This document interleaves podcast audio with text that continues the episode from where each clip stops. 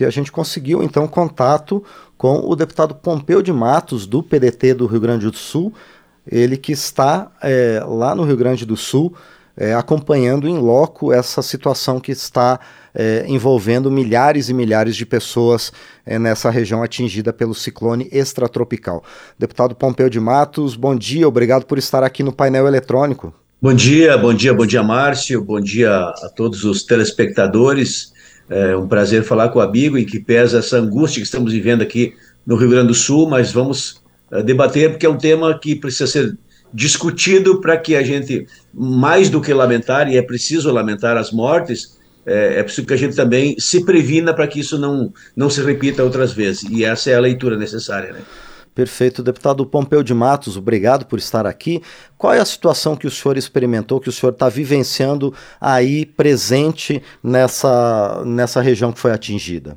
Olha, olhando, e eu pude testemunhar, porque estive lá, juntamente com o vice-presidente Geraldo Alckmin, uh, com estavam lá oito ministros do governo do presidente Lula, estava lá o governador uh, Eduardo Leite, vice-governador, enfim, secretários de Estado, deputados, nós éramos dez deputados presentes, dez deputados federais, enfim, deputados estaduais, prefeitos, todos exatamente são testemunhas disso que vou te dizer, que vi uma praça de guerra. Essa é a verdade. Uma praça de guerra, assim, terra arrasada, casas que foram levadas uh, por inteiro, destruídas, casa de alvenaria, não é?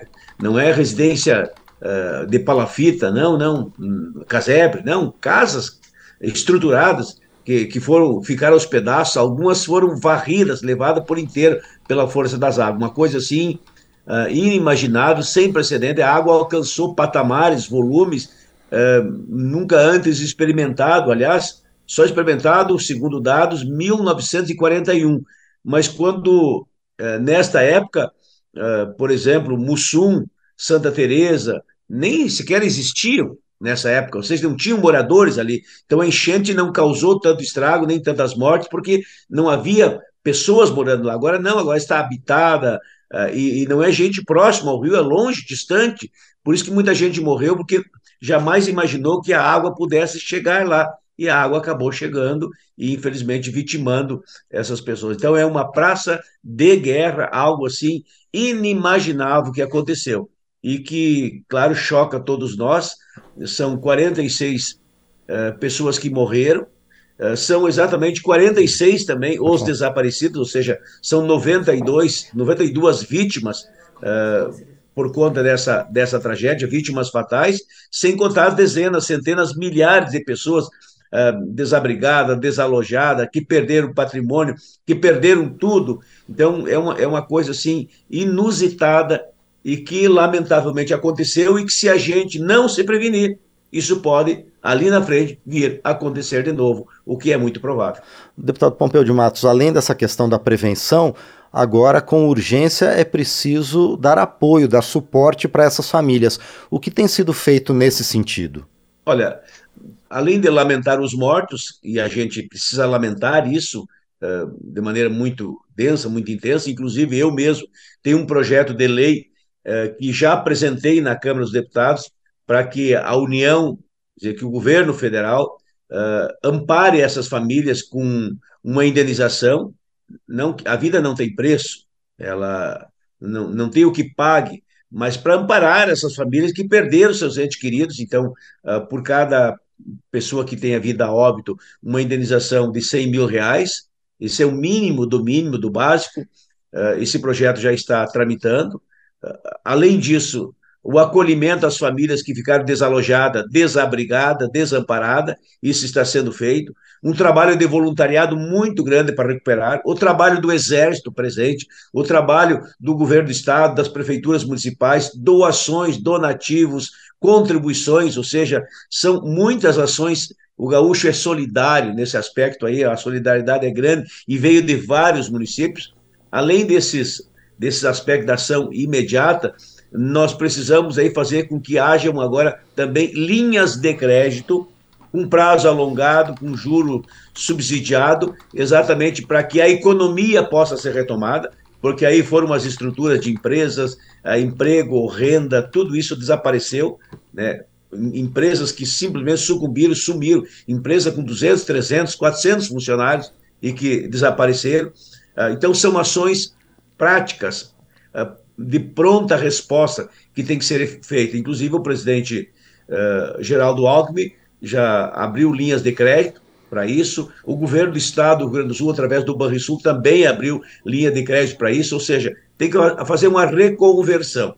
E, ao mesmo tempo, se tu me permite, Sim. nós temos que nos preparar para que isso não aconteça de novo. No Complexo Antas, as pessoas que conhecem um pouco podem compreender o que eu vou falar, nós temos cinco barragens.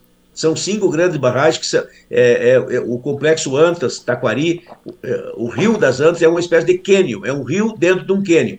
E esse cânion é, tem cinco barragens. Essas barragens são, é, digamos assim, com pouco alagamento e muita pressão, muita força. O que, que, é preciso? Que essas barragens, mais do que gerem energia, elas possam controlar o fluxo da água. Por exemplo, numa, numa chuva densa, intensa, a barragem pode ser liberada.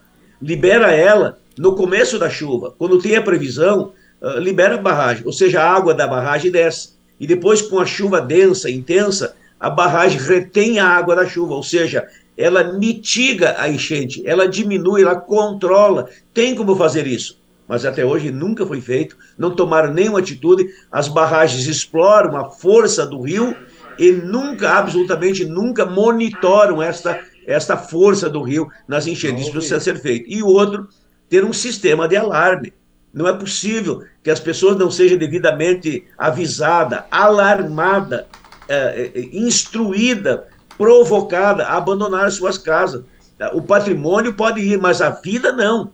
É muito caro Sim. perder a vida. É caro para o sentimento humano, não tem preço isso. E isso pode ser evitado e essas ações têm que ser implementadas a partir de agora. Deputado Pompeu de Matos, eu estou aqui no estúdio da rádio e da TV Câmara com a jornalista Dini Moraes e ela também tem uma pergunta para fazer para o senhor, deputado. Bom dia, deputado. É, a nossa, a gaúcha, Elizabeth Costa da Silva, ela até mandou uma pergunta para a gente agora há pouco, falando justamente de um ponto que o senhor se, é, destacou agora há pouco, que é o anúncio né, dessa, dessa ajuda emergencial, mas ela está cobrando, na verdade, é, quem é que vai fiscalizar a chegada dos donativos e a chegada desse dinheiro. E aí eu aproveito para complementar minha pergunta, porque ela está ela tá preocupada é, em gente atrapalhando a chegada dos donativos no Rio Grande do Sul. E eu vou complementar minha pergunta falando o seguinte, deputado, eu já cobri muito desastre natural aqui, aqui no Brasil. Inclusive, a gente até fez uma reportagem esses an anos atrás sobre 10 anos de várias tragédias super é, de desastres naturais e, e, que foi anunciado muito dinheiro, enfim, e a gente percebe que na prática, lá depois de anos e anos e anos, muita coisa não saiu do papel. E aí eu aproveito a pergunta da Elizabeth para reforçar isso, para perguntar isso para o senhor. É, de que forma a bancada gaúcha, os deputados gaúchos, podem ajudar na fiscalização da chegada desses recursos e fazer com que tudo que é anunciado de fato seja tirado do papel? É, o que tu dizes é, tem, tem precedência. É, aconteceu, eu, eu sei casos, por exemplo, no Rio de Janeiro, que anunciaram, anunciaram, anunciaram, a verba nunca chegou, e depois as tragédias se repetiram, inclusive exatamente por falta de ações é, em decorrência de que não chegou o recurso necessário para fazer as correções é, que teriam que ser feitas. A nossa preocupação aqui, e esta é a razão da presença de tantos parlamentares federais num domingo, e a minha a razão da minha estada lá é essa. E aliás eu declarei isso lá, é cobrar agora. Nós temos que cobrar, é, fiscalizar para que esse recurso efetivamente chegue na ponta. É, não adianta tu apertar o botão em Brasília e não acender a luz aqui no Vale do Taquari. É, tem que apertar o botão em Brasília, ou seja, destinar o recurso, o recurso tem que vir, tem que chegar e tem que ter o um direcionamento adequado para as demandas enfim, para o socorro necessário. Esse é um compromisso que nós temos, que cada um dos parlamentares tem, uh, que os prefeitos têm. Nós temos uma interação muito grande com os prefeitos, com as prefeitas, vice-prefeitos, vereadores. Ou seja, é algo que nós temos que estar assim, prestando atenção, agindo, interagindo, cobrando. Aquela velha história: quem não pede não leva, quem não chora não mama, quem não reclama não ganha. Então a gente tem que chorar, reclamar, pedir, exigir, cobrar, e esse é o papel que me cabe, que nos cabe e que nós vamos fazer de maneira muito intensa. Exatamente uh, aquela velha história: o Rio Grande tem alguns ditados que é, cachorro mordido de cobra tem medo de linguiça, gato escaldado tem medo de água quente. Então, nós já vimos episódios semelhantes, onde foram destinados recursos cujas verbas nunca chegaram. Ou chegaram a conta-gota muito devagar e não deram resposta satisfatória. Nós não queremos que isso aconteça aqui, por isso nós estamos nos prevenindo para que a gente possa agir com força e garantir que esse recurso efetivamente é, destinado chegue. Tanto o recurso da União, que é aquele que mais demora, que tem, é, que tem mais entraves, mas também recursos do governo do estado que são importantes. Inclusive o governador do estado, Eduardo Leite, destinou o vice-governador para que ele monte uma força-tarefa e que fique na região por uma, duas, três semanas, o tempo necessário, para que faça, uh, para destravar o andamento de todas as ações necessárias para reverter esse quadro, esse quadro caótico e dar o socorro que as vítimas, que as famílias, que a população, que o cidadão precisa e merece e que estão lá uh, à espera nesse momento muito, muito angustiado. A angústia é muito grande, viu? Pois é, deputado Pompeu de Matos, nossa última pergunta é justamente sobre isso. Como é que está hoje, agora, nesse momento, o acolhimento dessas famílias que perderam tudo? Há uma, uma infraestrutura adequada para receber essas pessoas? Na verdade, é aquilo que disse, é uma praça de guerra, então a, infra, a infraestrutura ela é, é, digamos assim, na medida do possível, aquilo que tem a oferecer, é, que são é, casas de apoio, uh, abrigos, as pessoas estão albergadas, as pessoas estão abrigadas. Uh, eu diria assim, em termos de atendimento, de, de conforto, não tem. É um atendimento uh, passageiro. Agora, as pessoas estão sendo acolhidas. O melhor de tudo isso é o voluntariado. Isso salta os olhos, as pessoas vindo de longe, de tudo que é lado, com a força, com o coração, com a alma, com o sentimento. Isso tocou muito as pessoas. Eh, devolveu para as pessoas esperança. Uh, sabe aquela coisa da luz no fim do túnel? As pessoas não enxergavam nada e começaram a enxergar uma luz, muita gente vindo, ó, oh, vamos pegar, vamos ajudar, vamos fazer. As pessoas estavam estáticas, paralisadas, chocadas, muita gente chocada. Uh, um, um, pai que perdeu a esposa e duas crianças. Né? Um senhor perdeu a, a, a mulher e duas crianças, com um ano e pouco, dois anos a água levou. É, não, não, tem como a pessoa não ficar chocada ao extremo, mas as ações do voluntariado, enfim, isso está amenizando, mas o drama é muito grande e não há como negar. As pessoas estão em estado de choque e a gente que foi lá e pôde ver assim aquela coisa assim das, das casas arrasadas, levada uma, uma levando a outra, uma empurrando a outra, uma derrubando a outra e a água levando tudo por diante. Isso, isso é, era inimaginável até então. Mas a gente tem que ter fé, tem que ter confiança, tem que ter esperança e a esperança é que alimenta os sonhos e a gente precisa sonhar de reverter todo esse quadro. Tem como reverter, mas a gente tem que se preparar para que isso não volte a acontecer ali na frente. Perfeito, nós conversamos com o deputado Pompeu de Matos, do PDT do Rio Grande do Sul, ele que esteve neste final de semana na região atingida pelo ciclone extratropical que matou perto de 50 pessoas e destruiu a infraestrutura de vários municípios. Deputado Pompeu de Matos, mais uma vez, muito obrigado por participar do painel eletrônico e eu desejo que toda a Câmara continue acompanhando e apresentando soluções para minimizar um pouco o sofrimento dessas famílias no Rio Grande do Sul. Obrigado, deputado.